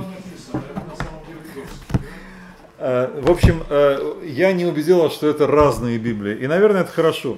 Давайте лучше скажем так, что существует одна Библия, но э, она внутри себя неоднородна. Э, Вот не знаю, как решит наш э, суд и вообще, что имели в виду наши законодатели, когда выводили Библию из-под закона об экстремизме. То есть э, какое-то конкретное издание синодального перевода, или любое издание, но только синодального, или что-то еще. Но в любом случае Библия не есть э, абсолютно единственный текст, который всеми однозначно принимается. То же самое касается и оригинальных текстов, да? но особенно это относится к переводу. Но я бы хотел чуть-чуть пройти дальше, у нас все-таки не очень много времени. Э, Во-первых, я хочу предложить читать мои опыты перевода посланий. Э, Это уже мой личный проект, и он пока далеко не претендует на то, что я когда-то сделаю полную Библию, но переводы посланий на сайте богослов.ру. И вы можете там предложить критику. Там есть отдельный раздел проекта, в пункте меню это сверху справа, я об этом сейчас более подробно говорить не буду. Но э, предложу лишь один пример, заодно он покажет, в чем разница между некоторыми из хороших упомянутых мной переводов. Вот послание к Галатам. Э, Ну, не буду ради экономии читать полностью по-гречески. Э, Хотя, может быть, э, стоит обратить внимание на некоторые слова «гутоскай гемейс», «готемен непиой», «гюпота стойхея ту космо», «стойхея ту космо», запомните. «Эмете де дуломеной», «готе де элтен то плерома ту хрону», «эксапестерен готе остон гионауту» э, и так далее. Ну и в конце «крадзон аббаго патер». Вот синодальный перевод, буквальный. «Так и мы, доколе были в детстве, были порабощены вещественным началом мира, стойхей ету косму. Но когда пришла полнота времени, Бог послал Сына Своего, в скобках единородного, потому что там есть э, в рукописях разночтения, который родился от жены, подчинился закону, чтобы искупить подзаконных, дабы нам получить усыновление. А как вы сыны, то Бог послал в сердца ваши Духа Своего, Духа Сына Своего, вопиющего Авва Отче. Ну, в принципе, понять многое можно, но что такое вещественное начало мира? А, Родился от жены, подчинился закону, чтобы искупить подзаконных, нам получить усыновление. В общем-то, каждое практическое слово требует хотя бы небольшого, но комментария. Послал в сердца ваши духа сына своего, пьющего Ава Отче. Это вообще о чем? Радостная весть э, дает пояснение. Так и мы, пока мы были детьми, были в рабстве у стихий мира. Стойхея косму. Неожиданно радостная весть буквально синодального. Но что такое стихии мира? Но когда исполнилось назначенное время, о, полнота времен, назначенное время, Бог послал своего сына, рожденного женщиной, и подвластного закону, чтобы выкупить на свободу подвластных закону и усыновить нас. Два разных действия. И в подтверждение того, что вы сыны, Бог послал в ваши сердца Духа своего Сына Духа.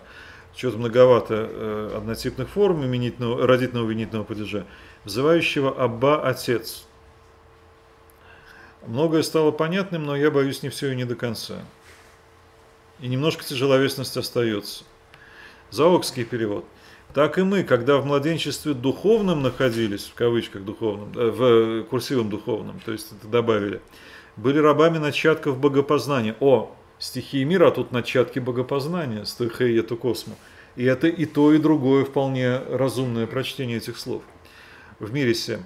Но когда исполнилось время всех чаяний, они добавляют все время слова для э, смысла, чаяния, Бог послал к нам своего сына, который родился от женщины и закону подчинился, такая инверсия, чтобы искупить подчиненных закону и усыновить нас. А поскольку и вы, и мы теперь дети его, то есть он ввел мы, чтобы не было противопоставления э, евреи-язычники, да, то э, и послал Бог в сердца наши духа Сына Своего, Духа, взывающего Ава, Отец мой. Заокский перевод.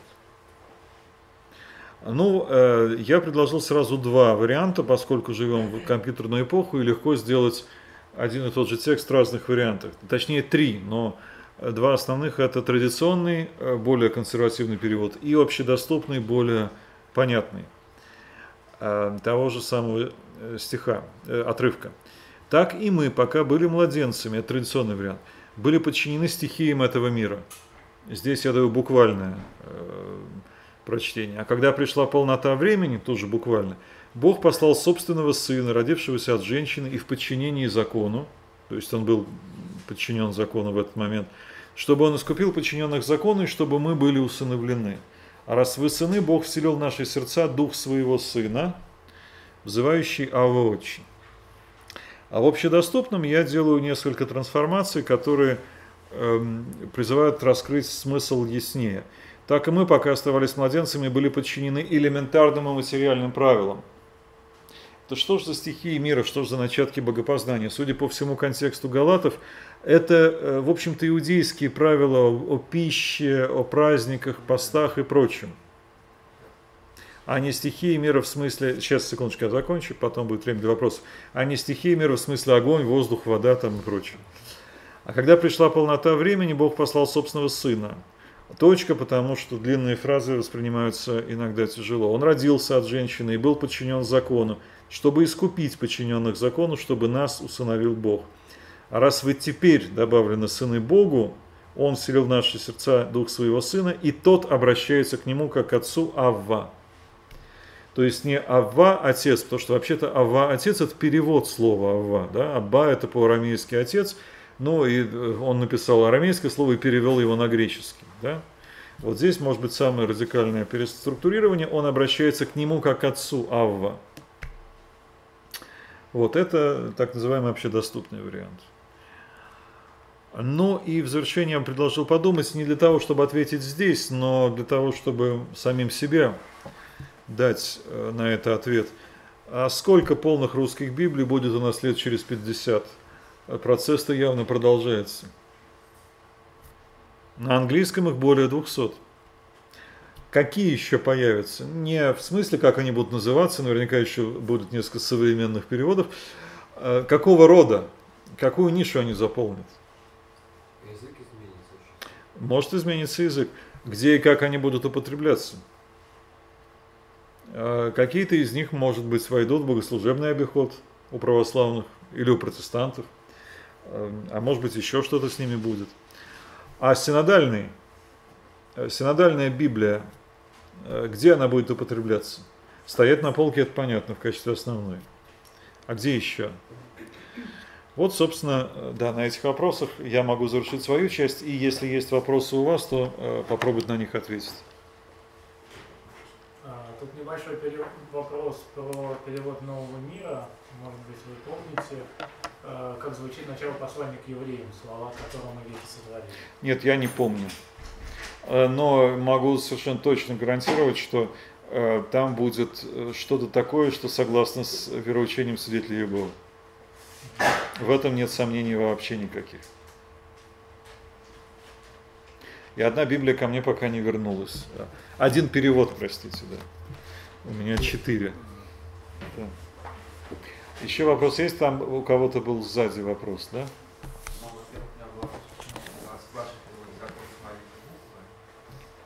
Почему закон с маленькой буквы? Да, наверное, лучше с большой. Потому что если закон с маленькой буквы, это непонятно. Закон Да, с согласен. буквы, это понятно. да. Ну, лучше поставить большой, будем считать с опечаткой. Андрей Сергеевич, вот по предыдущему слайду, где вы э, свой перевод э, употребляли, к нему как к отцу Алла. Вот, э, ну, я пытаюсь, простите, я пытаюсь э, придраться к тексту, да, вот, и вот обращаясь к нему как к отцу, можно прочитать, что он обращается к нему, так сказать, он обращается не к отцу, а обращается к кому-то как к отцу. Такой вариант. Э, Тогда стояла бы запятая, хотя я согласен, что запятая э, вещь, которую легко проглядывают. Когда как сравнение, то выделяется запятая. А когда как э, означает будучи, да, или к тому, кто является запятой, не выделяется. На вскидку вот читая, вот это меня здесь, м- ну то есть я всегда за, вот, но переводы, э, знаете, вот что касается переводов, конечно, э, за исключением ну, откровенной халтуры, если это имеет место быть, конечно, переводы нужны. Но вот здесь возникает у меня проблема какая? Вот, э, Проблема у меня возникает, Андрей Сергеевич, которая когда-то, по-моему, даже вам говорил. Проблема Господь и Господин. Вот это как-то затрагивается, потому что для меня после многих лет чтения четверо Евангелия вдруг я тыкаюсь э, в доступный мне не знающий греческий словарь и обнаруживаю, что Кириос вовсе не означает Господь. И только в двух местах, насколько я помню, есть однозначное обращение Христу именно как к Богу. Да, Господь мой и Бог мой, это в начале и в конце, да, так сказать. Вот. А вот как быть, потому что, понимаете, разница-то колоссальная. Это примерно как государь и милостивый государь. Да, вы говорили об этом, и я, мне кажется, уже отвечал, но я готов попробовать ответить еще раз. Эм, Это верно, что в э, греческом языке слово «кюриос», если сейчас кто поедет в Грецию, например, или на Кипр, то э, услышит это слово «кириос» просто как обращение. «Кирия» – господин, да? Или там «кириос такой-то», «господин такой-то», Петров, Сидоров. Вот, э, одновременно это слово использовалось для э, перевода э, ну, еврейского четырехбуквенного имени Бога, которое в Ветхом Завете встречается. Откуда и русское Господь. Да? А Точно так же много языков есть, э, где Господь и Господин это одно и то же. Ну, по-английски Lord, Lord, правда, это не любой господин, а высокопоставленный, но э, по-французски сеньор или по-польски пан.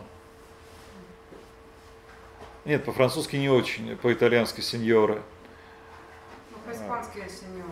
Да, и по-испански то же самое, по-французски все-таки месье, это сеньор и месье это разные вещи, а по-испански, по-итальянски, по-польски это абсолютно одно и то же слово, да.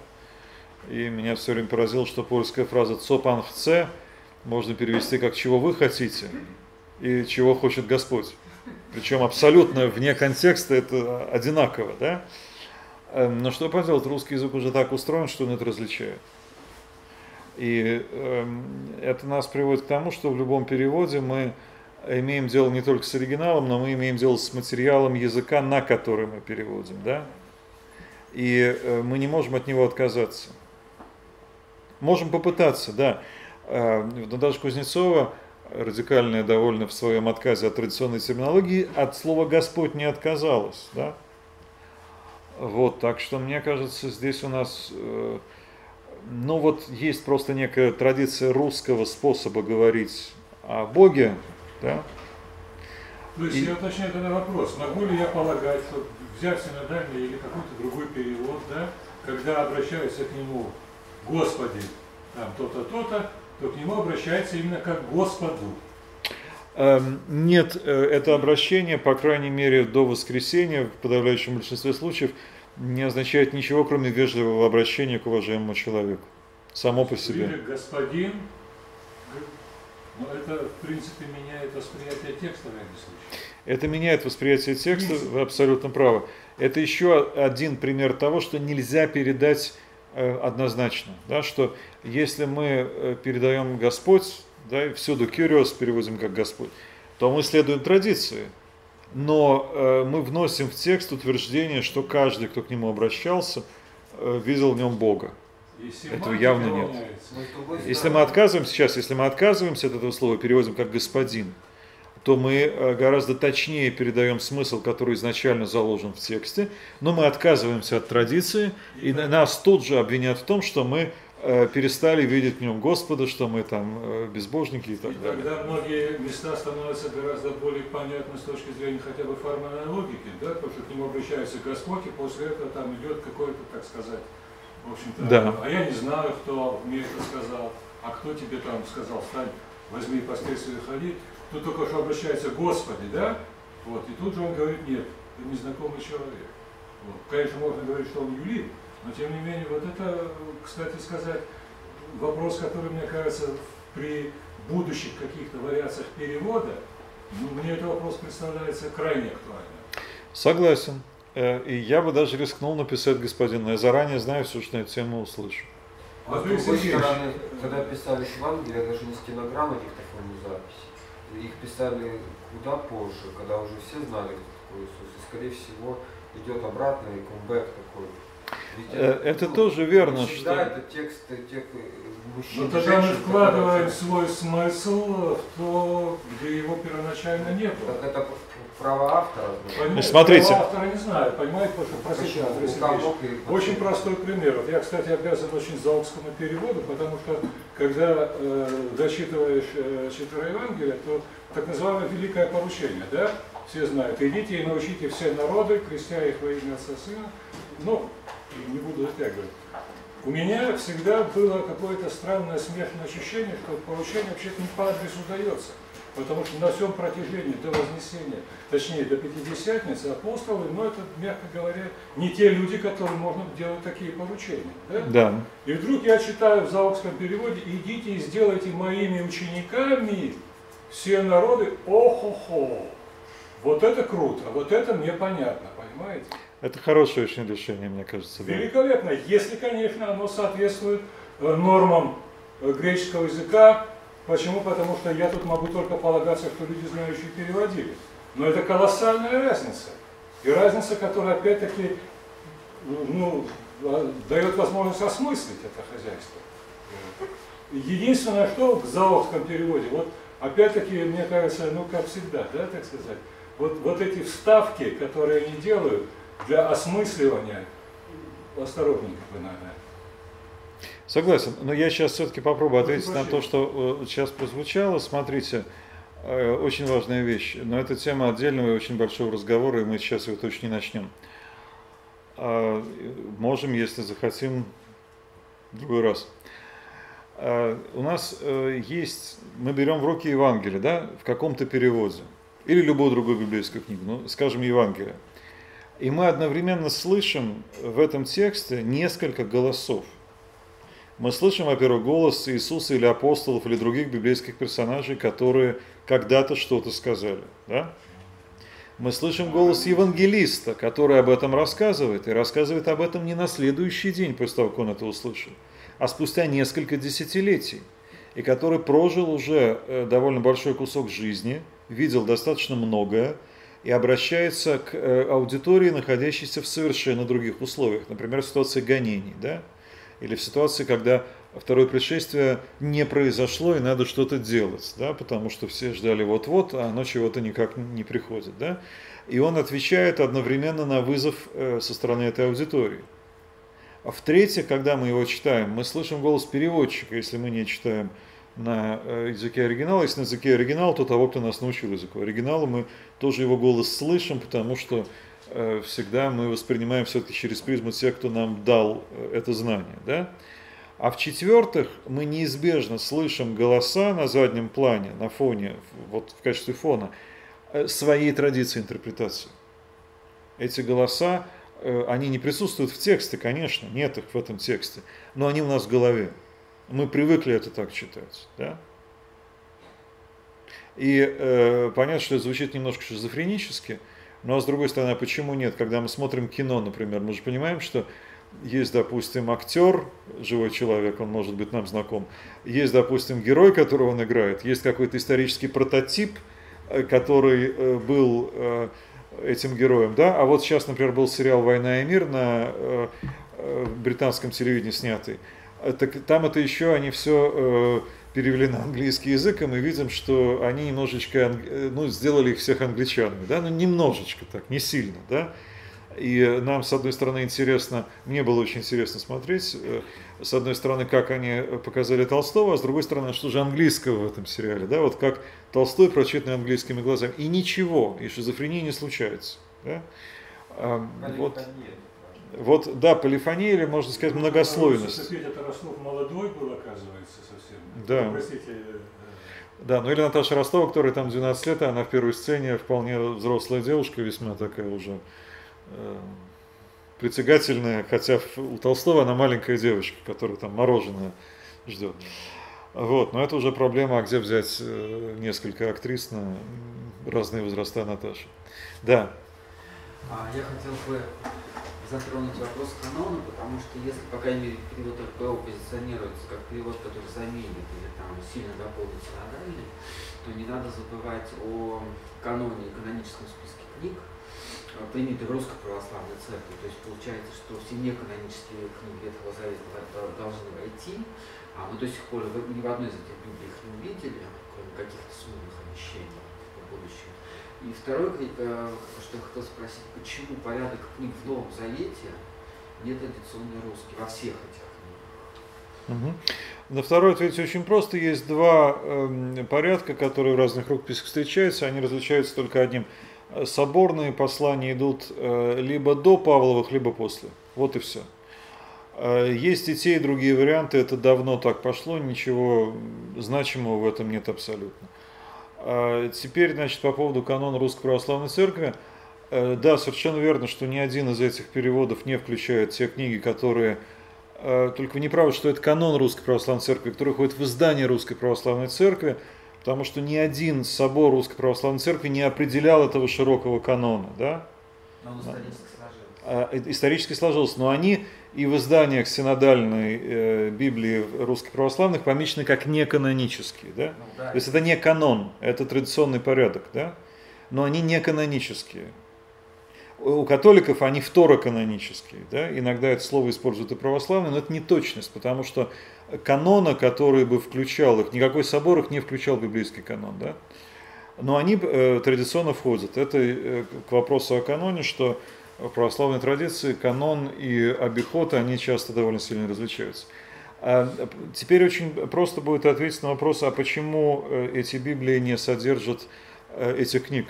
Да очень просто, потому что э, эти Библии были сделаны на протестантские деньги, протестантскими организациями, при участии, безусловно, некоторым православных переводчиков, редакторов и прочих людей, но при полном отсутствии какого бы то ни было интереса со стороны каких-либо официальных церковных учреждений. включая, Э, Что? включая перевод РБО. Конечно. Конечно, РГО это же... РБО независимая организация, в которой работают протестанты и православные, но э, по финансированию, я не знаю, у меня бюджета РБО там нету под рукой, но э, доля православных это только отдельные люди, которые там как-то участвуют, да, а протестанты всегда вкладывали много и, и мощно. И возникает раз за разом э, одна и та же ситуация. Э, вот она очень поучительна на свой лад. Э, протестанты говорят, так, мы сейчас хотим что-то сделать, давайте вот мы сделаем все вместе, православные присоединяются, православные говорят, не-не-не, нам, нам не интересно абсолютно. Протестанты делают. Православные приходят и говорят, так, а почему вы сделали не так, как мы хотели? Ответ очевиден. Потому что вы в этом, э, если участвовали, то эпизодически, на личном уровне, да, и никакой реакции не было. Обсуждался вопрос э, в конце 2013 года. Была конференция РПЦ, большая, первая, пока единственная конференция, посвященная именно Библии. Да? Они проходят, эти конференции богословские, раз в несколько лет. Первый раз она была посвящена Библии и только Библии. Обсуждался вопрос, нужно ли э, создавать новый православный перевод, церковный перевод, да? То есть не перевод, в котором некоторое количество православных участвуют, э, в котором учитываются православные прочтения, а вот церковный перевод, да, вот какая-то церковная институция возникает, создается, она выпускает этот перевод, и как синодальный он получает одобрение, там уже дальше, я не знаю, собора, синода, патриарха, кого-то, да. А В конце конференции выступил патриарх, сказал, что этого не нужно. Ну, значит, этого пока не будет. А и раз этого пока не будет, значит, будут делаться эти переводы другими людьми и организациями так, как эти люди организации считают нужным. Да. Алексей Ильич, а вот э, как в новых переводах учитываются какие-то спорные моменты, например, э, Римлян 9.5, э, Христос, случай над всеми Бог, это их можно почитать просто благословение, а Христос здесь просто как праведник, и Троица, конечно, читает как сын, но это можно понимать просто как... Ну вот э, У пять... как раз как более старый источник, то есть праведник просто как благословение отдельно. Да, э, мы можем, конечно, взять и прочитать, э, но не знаю, у нас, наверное, времени на такой детальный разбор кусочков нету, э, пять Библий перед нами. Ну, давайте, не знаю, парочку посмотрим. Вы хотели римлянам Я еще раз специально ради этой книги вот заглядывал. Да. В вашем, по-моему, как раз увидели. Да, ну мои пока очень предварительные, и там, кстати, я жду, что будут какие-то комментарии, поправки. Значит, римлянам вы хотели посмотреть какое место? Сейчас. 9.5 вы сказали? Да. Э, У них правоцу, э, и от них же по плоти Христос, который превыше всех, Бог наш во веки благословенный. Ну, это вот... э, Я думаю, что здесь будут более-менее все одинаково, потому что, кроме, наверное, адвенти... э, кроме, простите, яговистов, хотя у нас нету их перевода, и говорить за них заочно было бы просто некрасиво. А, Вот э, центральноазиатский 5.9, ой, 9.5 наоборот нам нужно.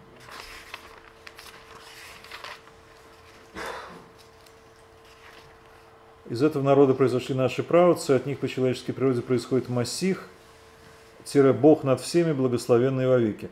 В общем-то, наверное, так понимается, что Масих это Бог, э, потому что если бы они хотели сказать э, это разделить, они могли бы сказать Масих э, благословен Бог, который над всеми, например, да, и это было бы явно разделено. Здесь я не жду э, больших э, отличий от ну, знаете, таких мест несколько в посланиях, это отдельная большая тема, где, э, скажем так, э, можно прочитать так, что автор, э, он считает Христа Богом, а можно прочитать так, что он говорит отдельно о Христе и отдельно о Боге. Опять-таки в силу отсутствия запятых в древних текстах. Но в переводах, которые делаются христианами, как правило, все-таки используется такой язык более э, созвучный, или такие интерпретации выбираются более созвучные с э, традиционным христианским прочтением, где, э, конечно, это Христос Бог и все. Вот перевод РБО, среди них родился Христос, который превыше всех благословенный во веки Бог. Эти два даже не смотрю, но почти уверен, что то же самое. Простите, А когда Павел упоминает вот Бог и Господь Иисус Христос отдельно, это тоже в его понимании разные, правильно?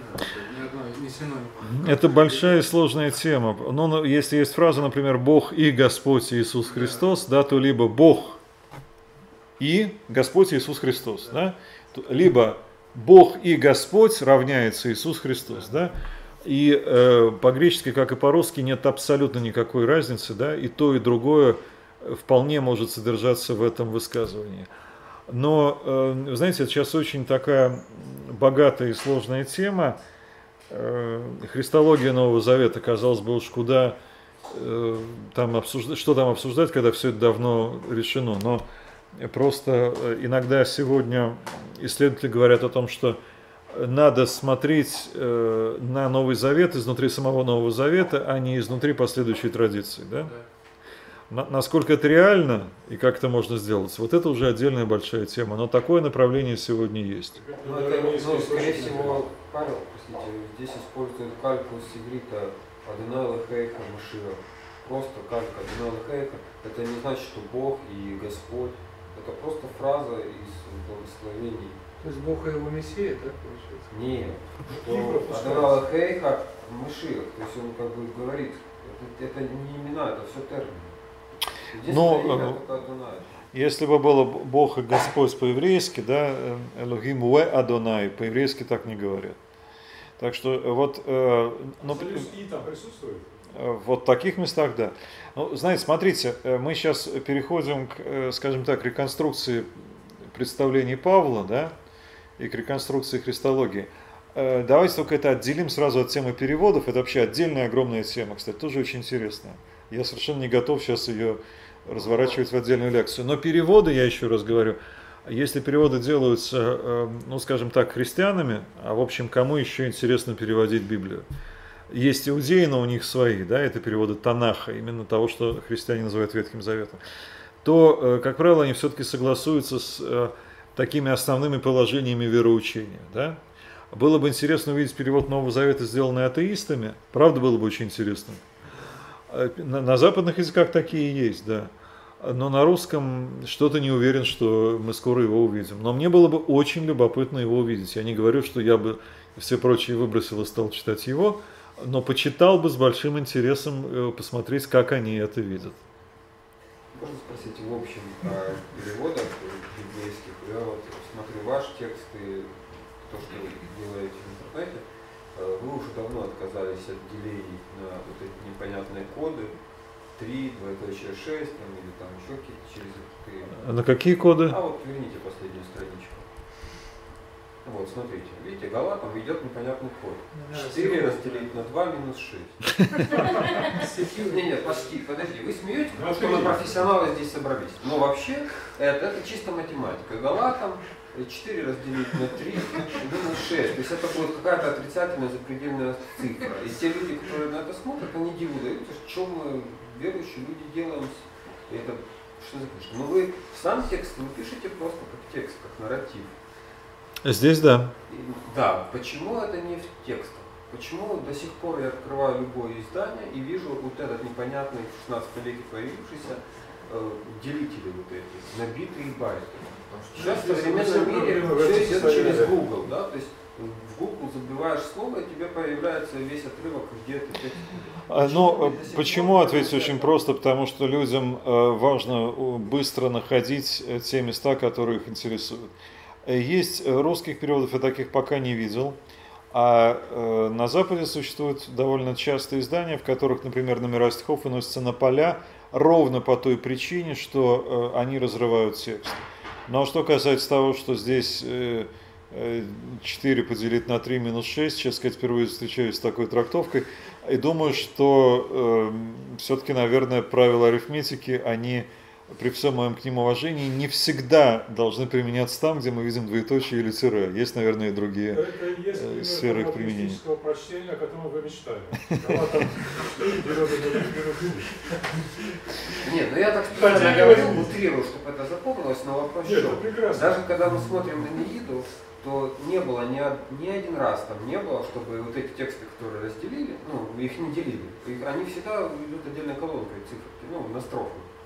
Да? я думаю, что да. это вопрос к тому, как издавать, это хороший вопрос. И, и так было, если мы посмотрим на рукописи, так было и первые наши печатники, и Федора, и Скорцина, и все остальные, и они даже и не знали, что существует даже деление иногда на главы.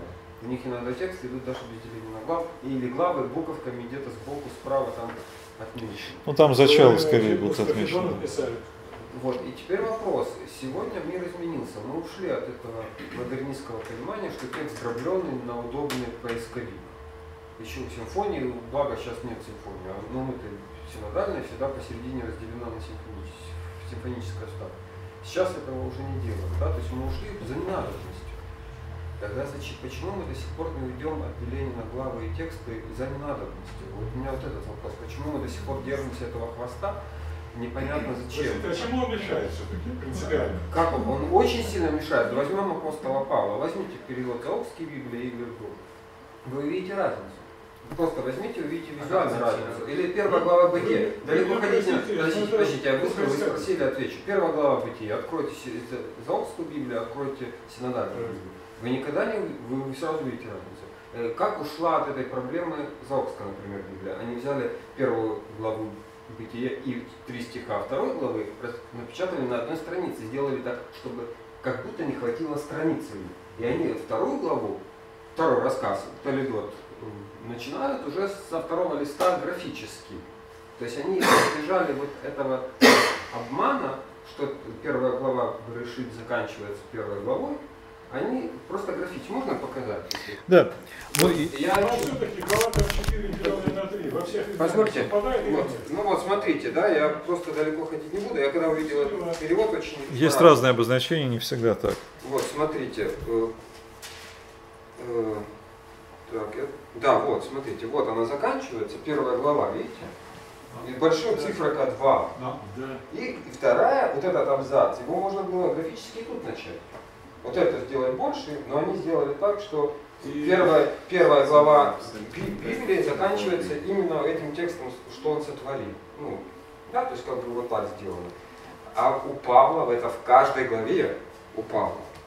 Хорошо, я могу на это очень кратко ответить. Главы, что мысли заканчиваются в следующей главе. А, Вот если мне говорить про свой перевод, э, то если он когда-нибудь будет опубликован, а я говорю, что я сразу делаю в двух вариантах, традиционном и общедоступном, то в традиционном переводе я бы, безусловно, хотел оставить номера глав и стихов э, внутри текста, а в общедоступном вынести их на поля. Я об этом действительно думал. Потому что э, А есть разные аудитории. А зачем от них избавляться? А зачем они нужны? Ну вот есть люди, которых... Она не нужна. Круто. Она вообще не нужна. Следующий вопрос. И Зачем книги вообще нужны буквы? Простите, но в современной есть книги, существуют, где вообще текста нет в книге. Конечно. Да, вопрос, и они дорого стоят. И это книги, наполненные смыслом. Да, вопрос не в этом. Вопрос в том, что все эти аппаратные вещи, которые есть, можно ли сделать эксперимент и взять и сдать рукопись, которую мы видим, например, в нашем музее или в музее там, в Израиле, или где они там выставляются эти рукописи древнейшие, павловские, да, папирусные, там вы не найдете там ничего подобного. Там идет простой текст, который читается, воспринимается на слух. Можно ли сделать такой эксперимент вот, и издать какой-то такой перевод, который именно слуховой, не визуальный, а на слух? Читаешь? В русском языке такого пока, на русском языке такого пока нет, но есть э, переводы, которые делаются действительно для чтения вслух.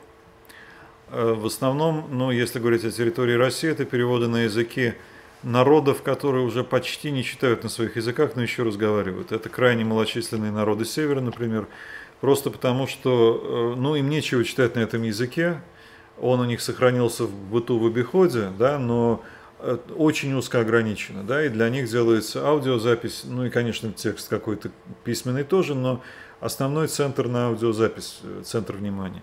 Вот, но это мы приходим уже к очень интересной теме э, того, как издаются книги, как сосуществует печатный текст и аудиотекст, э, э, медиа, допустим, как интернет, презентация текста выглядит по сравнению с печатной книгой, чем они отличаются. Я совершенно согласен, что это имеет прямое непосредственное отношение к вопросам перевода, да, если у нас есть какой-то текст, как мы его представим. И текст, который начитывается на э, аудионосителе, он принципиально иначе устроен, чем текст, который пробегается глазами. Там, в конце концов, никаких запятых нету. Зато есть интонация. Вот. Э, Даже один и тот же будет по-разному восприниматься. А тем более специально иногда э, адаптируют э, печатный текст под аудиозапись. Вот, но это правда отдельная большая тема. Мне кажется, нам пора уже закончить на этом. Мы почти Можно два часа. маленькую реплику, э, мне кажется, будет нехорошо не упомянуть. Тут висит портрет Ольги Суворовой, э, которая была биографом Михаила Кузнецова, который инициировал... Кулакова. Ой, Кулакова, да, да, пе- перевод Заокский. Ну, не только инициировал, но, в общем, был его вдохновителем и организатором до она самого была, последнего дня. э, основателем одного из фондов и, в общем, стояла у истоков благотворительного собрания «Все вместе», где мы сидим. Да, на книгу написал одну на презентации. Да, да, да, у меня есть На- замечательная биография. На том берегу, что Мы только стоим на берегу. Да. Можно еще вопрос Ну, только самый последний, да. при- приземленный? Есть э, перевод псалтири Бирюкову, да? Как- Не знаю, и много их. Из церковнославянского языка. Вот вопрос, есть ли пере- ну, вот, возможно ли перевод Библии из церковнославянского языка? Да, возможно, Для всяких вот э, ортодоксов, которые привыкли читать по-церковно-славянски, когда вы- выясняется, что человек ничего не понимает, ему даешь, смотри, что написано, он, ой. Живот даровал. Нет, ну Нет, вот, то есть, э, всё можно. Люди, привыкшие к церковной традиции, привыкшие к звучанию церковно-славянского текста, и Значит, для них вот, ну, мне кажется, интересно было Э, бы Безусловно, мне очень нравится перевод э, отца Амвросия Тимрота, который выполнен, насколько я знаю, с церковнославянского. Перевод псалтири, да, это как раз, э, скажем так, русский вариант церковнославянской псалтири, да, который полностью берет ее мелодику, ее прочтение и все остальное, но на современный русский язык. Э, Всякие переводы возможны, абсолютно, Вот почему нет. Пирожковый перевод издавал этот Свято-Тихоновский. Вы Да, я не видел его и не знаю. И переводов э, отдельных книг десятки. Псалтирь десятки раз переводилось, я, безусловно, все их не видел. Хорошо, я думаю, что на этом мы, наверное, закончим. Спасибо вам за внимание.